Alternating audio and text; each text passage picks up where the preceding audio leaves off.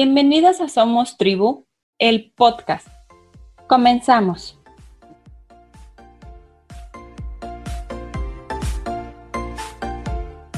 La diferencia puede ser desafiante. La diversidad en la familia puede generar amor y armonía, como lo es en la música, donde muchas notas diferentes se combinan en la creación de un acorde perfecto. Nicole es mamá mamá soltera de dos pequeños, Luz y Enzo. Enzo tiene síndrome de Williams. ¿Qué es el síndrome de Williams? ¿Qué retos y desafíos se presentan con este síndrome? Son algunos de los datos que Nicole nos compartirá el día de hoy. Bienvenida, Nicole. Hola. Hola, Nicole. Gracias por estar con nosotros. No, a ti, a ti por, por, visibilizar estas cosas. No, adelante, adelante, Nicole, es tuyo el micrófono. Bueno, mira, te explico cómo es el síndrome de Williams. Sí, por favor. Mira, el síndrome, el síndrome de Williams es una, es una alteración, no, no es una alteración genética, sino que se ha borrado de cromosoma 7 información por casualidad y tampoco es que se sepa mucho porque no es una cosa que esté muy investigada, pero en el cromosoma 7 se han borrado, en el caso de mi hijo Enzo, 25 genes eh, que traen diferentes cosas. En el caso de mi hijo no tiene un, problema de salud muy grande porque lo que tiene son pequeñas cositas que sí que le van trancando una a otra, pero ese síndrome de Williams y para los casos que hemos visto, él es sano. Él tiene una aceleración en el pulmón derecho, que es lo único que a nivel de salud que puede hacer para más adelante, lo que le puede perjudicar un poco a nivel de su vida diaria, pero realmente él tiene estrabismo, él sufre más de los ojos que en sí de la salud en general. Él tiene estrabismo, ahora en un mes le vamos a operar de desobstrucción de lagrimales y luego en le vamos a operar de la última cirugía ah. sería ya de el estrabismo para poder ponerle los ojos rectos porque hemos probado ya dos cirugías, una era eh, botox, em, toxina botulínica, que la verdad es que no le ha servido de mucho porque se le sigue extraviando el ojo y le está perjudicando en su visión o lo que vendría a ser en su aprendizaje, porque ellos ven en 2D, ellos no ven en 3D como nosotros. Entonces, si encima tenemos el estrabismo, pues la verdad es que no está él explotando su inteligencia. ¿Qué, retos te ha implicado el, conocer que Enzo tenía síndrome de Williams? ¿Cómo fue todo este proceso? Bueno, súper largo, porque a pesar de que estamos en España, me costó mucho primero ver yo que a mi hijo le pasaba algo, porque realmente para mí lo que tenía él era autismo y luego al, principio parecía como un pequeño retraso que él tenía y lo dejábamos por ahí, como, bueno, pues ya avanzará hasta que llegamos a, los primeros ocho meses lloró los ocho meses, o sea, mis vecinos, he tenido problemas con todos mis vecinos porque mi hijo lloraba día y noche, lo llevaba al pediatra y no entendíamos qué pasaba, a los 40 días de nacido fue ingresado, a los 20 días de, de nacido fue ingresado por fiebre alta, me vine sin, sin respuesta. Luego, a los 10 meses más o menos, vi que mi hijo no se sentaba. Yo tengo una hija más grande, entonces algo puedo entender, además de que estudié educación infantil, algo entendía de que no, ya no era normal, así que pedí una cita con estimulación precoz para que me lo valoraran, porque luego pensábamos que tenía autismo, porque él solo reaccionaba a sonidos, le hablaba si no te miraba, estaba muy en su mundo, se balanceaba, aunque estaba dormido, se ponía en cuatro y se balanceaba y era todo muy, muy, no entendíamos y los pediatras me decían que era normal, hasta que dimos con un endocrino, porque él va neurólogo, endocrino, va a muchos doctores, que me dijo que eran demasiadas cosas para un niño tan pequeño, que esto posiblemente sería una patología. Esto a los 17 meses de vida, 17 meses luché para un diagnóstico. Entonces me, fuimos a genética y le hicieron una exploración física y solo con la exploración física ya me dijeron que tiene síndrome de Williams, aunque le hicieron la prueba de ADN y a los nos dieron el resultado de que sí, que había perdido 25 genes en el momento de la concepción. Y ahí empezó un proceso de agobio de empezar a, ahí te empiezan a dividir a qué médicos tienes que ir, qué estudios tienes que hacerte, porque ellos sufren, es como una malformación em, cardíaca, eso solo tiene esa aceleración, por eso digo que él es sano para el síndrome que tiene.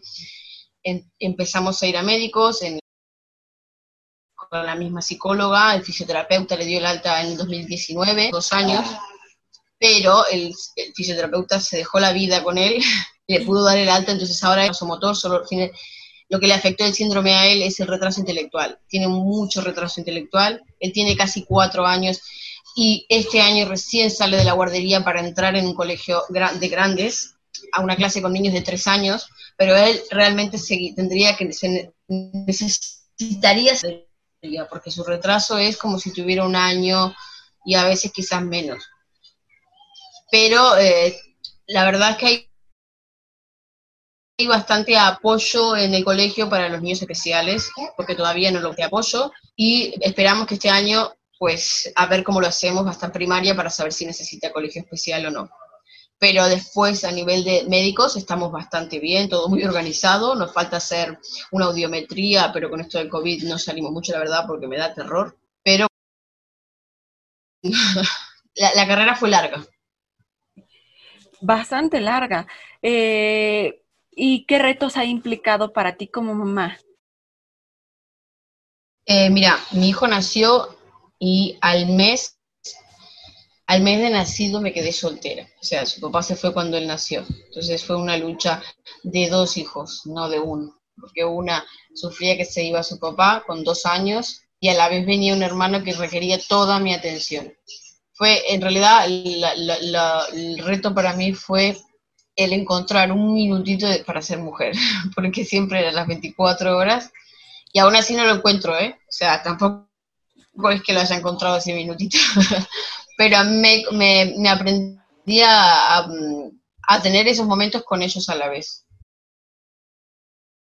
El problema de estar en casa en cuarentena con ellos no ha sido un problema porque nos conocemos los tres muy bien, sabemos cómo estar, no nos, nos agobiamos como cualquier madre con hijos, ¿no? Pero mm, sabemos, sé cómo calmarlos, ellos saben cómo soy, yo sé cómo son ellos, y el reto de, realmente de, ser madre con un niño especial al principio fue muy duro porque como lo veían en la calle, el que la gente se le quedaba mirando y al principio yo era, no entiendo qué pasa porque todavía no sabíamos que había un síndrome.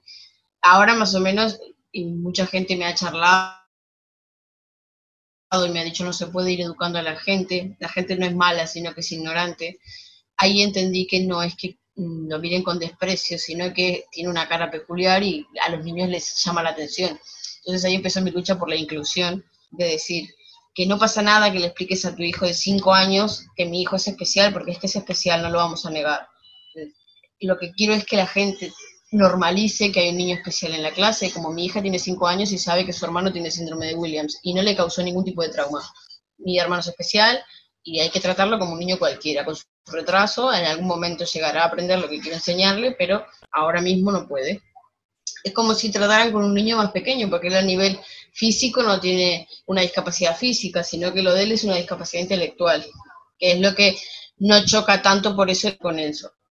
Solo que se les queda, porque él tiene los ojos, se le van para el medio a veces, cuando se concentra mucho y es más o menos lo que choquea. Pero en realidad en sí lo que es la inclusión social es lo que voy a por la inclusión social, más que la educativa, que vamos muy bien con la educativa, porque la verdad creo que aquí en todo el mundo se va un poquito más un poquito menos, pero se lucha porque todos los niños tengan los mismos derechos a nivel escolar. Pero la social es la que creo que le falta mucho por aprender. Me, me, gustaría que nos compartieras un poquito justamente esta parte de los retos que te estás encontrando en la parte social. Hablas mucho de la inclusión. ¿Qué nos pedirías a nosotros como sociedad? ¿cuáles serían los puntos que deberíamos conocer con respecto a este, a, este síndrome y que nosotros como sociedad pudiéramos aportar algo a la vez para las personas que, lo tienen? Normalidad, totalmente normalidad. O sea, que tú veas a una persona con síndrome y mira que mi hijo es la primera persona que he conocido con síndrome, porque jamás había conocido una persona con síndrome de Down. Creo que conocemos solo un niño con síndrome de Williams que cuando lo vi sentí como muchísima esperanza de decir, ojalá que mi hijo sea como tú, que le interese leer, que que no te veo que tengas ningún tipo de nada que sea raro, como la gente eh, en su ignorancia, la gente tiene mucho miedo a lo desconocido, que mi hijo, quizás es porque vivo con él, pero hay gente que eh, lo trata como es, una persona normal, que es especial en realidad, pero es una, persona normal, porque lo normal no lo determina nadie. La sociedad le falta el no mirar como personas o como bichos raros a, un niño que tenga estrabismo o un niño que le falte una pierna, porque realmente creo que cada vez hay más personas con, con discapacidades que lo llevan a la normalidad. O sea, cada vez veo más chicos jóvenes que les falta una pierna, a otros que les y salen bailando con toda su autoestima, que es lo que la gente tiene que aprender a no criticarse entre nosotros, ¿sabes? Es como que si tú lo ves, aliéntalo, porque le costó a él llegar a donde llegó y sentirse bien como está. Entonces quiero que, si mi hijo va al colegio, quiero que lo traten como un chico que puede salir al patio y jugar con todos los demás niños, que sus padres no tengan miedo, no, el, el, normalizar las cosas no es esconderlas, es hablarlas con normalidad. Es decirle a tu hijo, Enzo tiene un retraso, Enzo tiene síndrome de Williams, él va más atrás, pero no te deja de entender. O Pito tiene síndrome de Down. No pasa nada, eso le da mm, un poquito, les da cultura, el entender diferentes discapacidades, el pensar que la gente puede ser diferente, pero por dentro somos todos iguales que al principio también me costó con mi hija, ¿eh? porque nosotras, ninguna de las dos sabíamos qué tipo de... No dije nada porque no sabía cuál era el síndrome. Me, me pegó como una puñalada la palabra síndrome, pero Williams yo no sabía, y ahí empecé a estudiarla, pero realmente no conocía ese síndrome.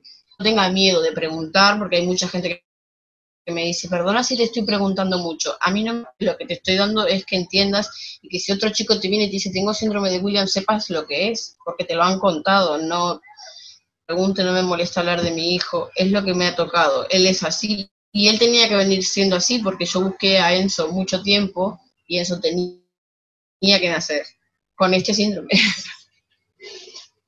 Qué, maravilloso que nos comentas esto, ¿no? Eh, Enzo fue un niño muy, muy buscado. Entonces, eh, hay una historia que me gustaría dejarla aquí y es que cuando nuestro cuerpo físico no está, que somos solo almas y estamos en ese plano cósmico maravilloso o como tú quieras llamarlo, en ese plano, tu alma eh, por aquel ser divino le pregunta, eh, te pregunta el ser divino, mira, para, aparecer en cuerpo y en ese planeta, en esa vida, mamá y papá van a ser ellos.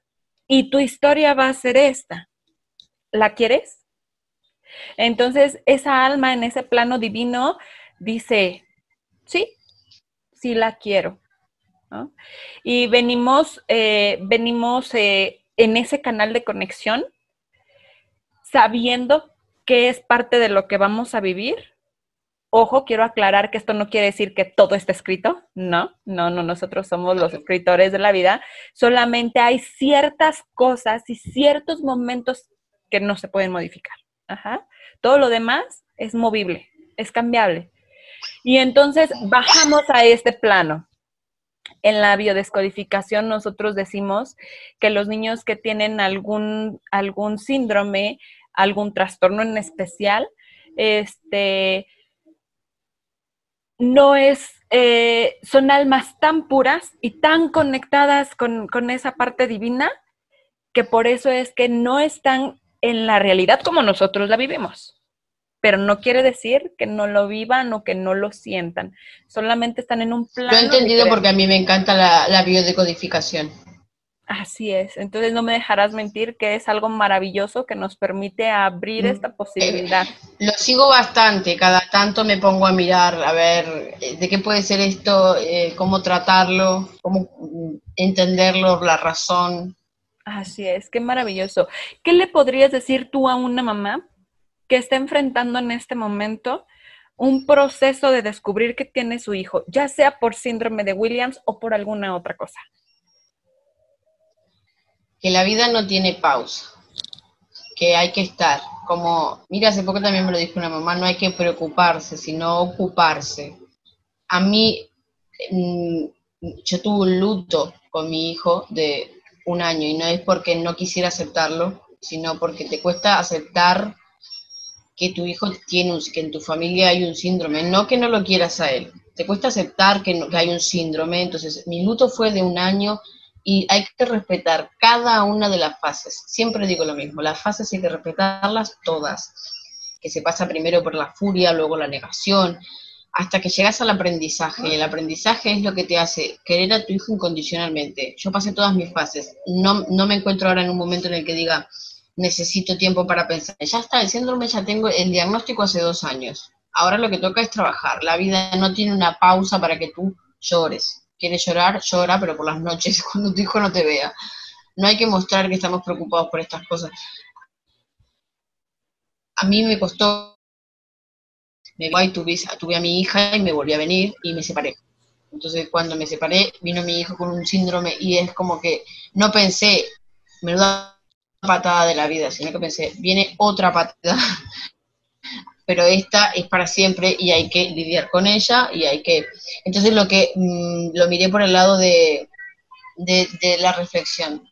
Eh, esto es lo que me tocó vivir y es lo que vamos a trabajar en ello. O sea, no, no, no, me, no me quedé sentada en ningún momento pensando cómo puedo hacer, sino empecé a estudiar, a estudiar, a estudiar sobre su síndrome, a hablar con las personas, a que me llamaran por teléfono de la Asociación de España del Síndrome de William, me hablaron tantas cosas que se me quedaron muchísimas frases en el, corazón. Siempre, lo que siempre digo es, hay que respetar cada una de las fases, porque es lo que toca. No puedes hacer otra cosa. Así es. Las fases hay, que aceptarlo y, ya está.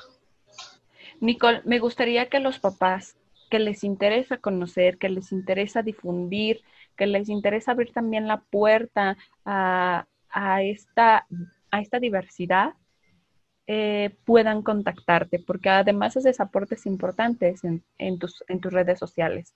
¿Nos puedes dejar tus redes sociales, por favor? Mira, mi, mi, Instagram es en el que estoy muy, muy activa publicando todos los procesos que estamos viviendo con Enzo y con Luz, porque también los hermanos especiales son muy importantes. Em, arroba locura con Will, que sea, se sepa que aquí hay un síndrome y en el Facebook es igual, Locura con Williams. No hay otra, y de ahí se contacta conmigo. Luego eh, en las mismas páginas hay un enlace en el que tengo un blog que no lo utilizo mucho, pero que también es un poquito más explicar más adentro de, lo básico, más profundamente todas las vivencias que tenemos con, con Enzo. Y ahí está Enzo haciendo también su participación y su aporte con nosotros. Nicole, ahorita que nos mencionas eh, los hermanos especiales. ¿Qué características tienen los hermanos de pequeños especiales? Paciencia, mucha paciencia. Sí, hay veces que no lo logran entender. Mi hija ha llegado a llorar desconsoladamente porque quiere jugar en un parque como, como me ha dicho, con mi hermano que sea normal y pueda jugar y entenderme. También es verdad que mi hija es, para mí mi hija es de otro planeta. Que entiende, mi hija tiene un corazón que no le cabe en el pecho, y mi hija he tenido que decirle, por favor, relájate, que tu hermano no le va a pasar nada porque ella es, porque has mirado mal a mi hermano. ¿Qué te pasa con mi hermano? Es como muy defensor. Ella es más madre que hermana. Entonces, hay veces que hay que pararle un poco de tranquila, que no le están haciendo nada malo, están jugando con él, o ella lo que ha tenido que lidiar más que nada es, me quedo con una mamá y viene un hermano que me la roba, porque me quedo sin, o sea, mis papás se separan y mi, sea, aquí hay un padre ausente, no es que no hay esa parte. Y justo mi mamá me la roba un hermano que necesita médicos. Y porque mi, mi, hija me lo preguntó hace un, un, año más o menos, ¿por qué vamos tanto a los médicos? Entonces se lo expliqué porque hay que explicárselo para un niño, pero siendo sinceros. Y tu hermano tiene un síndrome de Williams, no se va a curar porque no es una enfermedad, es un síndrome y él empezó la carrera antes, un poquito más atrás, pero va a llegar a la meta igual que llegas tú. Hay que apoyarlo. Y sí que hay veces que están esos no celos y no lo entienden porque a veces él se enfada y en vez de reñirle, a veces le habrá. Quizás si lo riño se puede agravar porque como un poquito autista también en ciertos aspectos. y si nos enfadamos todos, no nos vamos a terminar de, nunca vamos a llegar a un acuerdo. Entonces, a veces sí que, que también lo riño como la riña a ella, pero sí que le hago entender también de que a veces él necesita un trato un poco especial y lo entiende. Además ella lo adora. Lo que pasa es que a veces que ellos este año van a cursar distintos colegios y eso es lo que no termina de entender, pero le explico que yo prefiero que ella de mayor me, me diga por qué no me dejaste estar con él a que me diga por qué mm, no puedo no puedo ser niña en un colegio porque estoy todo el rato pendiente de cuidar a mi hermano. Entonces lo que quiero es que cada uno sea individual en un colegio distinto y que ella pueda ser luz, no la hermana de. Pero sé que lo entenderá tarde o temprano. Qué, qué bueno que nos lo comentas, el hecho de que digas, hay que hablar con sinceridad. Todo aquello que es un secreto, a final de cuentas, genera signos y síntomas emocionales más adelante en nuestras familias, ¿no? Esa es una ley. Y dos, el hecho de que cuides también la parte de la individualidad. Siempre que decirlo con sinceridad y con su parte positiva. Así es. Y como te comentaba, el hecho de que ella también tenga su espacio como hermana, eh, como individuo, perdón, además de hermana, es trascendental para que ella pueda expresarse de esa manera, ¿no? Le ha hecho madurar demasiado rápido todo esto y no quiero que termine siendo la hermana mayor que cuida de, sino que sea Luz, la niña que tiene cinco años y va a un colegio y sus amigas juegan con ella y otra persona. Y que Enzo sea Enzo y que no tenga que tener a su hermana detrás defendiéndole de cosas que quizás lo que no quiero es que termine defendiéndole porque por lo que lucho es para que no tenga que defenderle. Entonces no quiero mezclar muchas cosas. Entonces, Luz tiene un bloqueo que va a psicólogo también, tiene un bloqueo emocional por todo esto, entonces si, le metemos más carga, ese bloqueo puede explotar en algún momento, entonces hay que curarla a ella también y a él por su lado con lo que ya tiene. Así es. Me gustaría que los papás te conozcan ahora en un plano un poquito más personal, ¿te parece? Un, eh, ¿Cómo vives la maternidad? Definiéndomela en una palabra. Intensa. ¿Un libro que nos recomiendes? Ya te recomiendo, he leído muchos libros a lo largo de mi vida, pero te voy a recomendar La isla bajo el mar de Isabel Allende, porque además de madre soy una mujer feminista y me encanta la historia de muchas mujeres que han vivido, además de que mujeres negras en este caso en este libro, ¿no? Y lo, lo que lucha una mujer a veces algo que le corresponde. Luchan mucho las mujeres por algo que le corresponde, sus derechos básicos. Y tres, una frase o un mantra que te acompañe. Esto lo dijo Mati, esto antes de tener un hijo con síndrome, ¿eh? lo, tenía como, como mi lema de vida es, si tú logras que eh, una persona tenga esperanza, no habrás vivido en vano. Y esto lo dijo Martin Luther King y es un, lo leí una vez y dije, esto va a ser para mí para siempre, y luego vino Enzo y como que le, le más significado porque lo que intento es que la gente tenga esperanza, que aunque las cosas se pongan negras, todo puede ser verde igualmente. Pues muchísimas gracias Nicole por darte el espacio, por abrirnos las puertas de tu corazón, de la experiencia que vives como mamá y, y que los papás que requieren el apoyo, el discernimiento e incluso el acompañamiento de, conocer a otras familias que también son mamás de niños especiales o papás de niños especiales se puedan acercar a ti. Muchas gracias a ti. Gracias.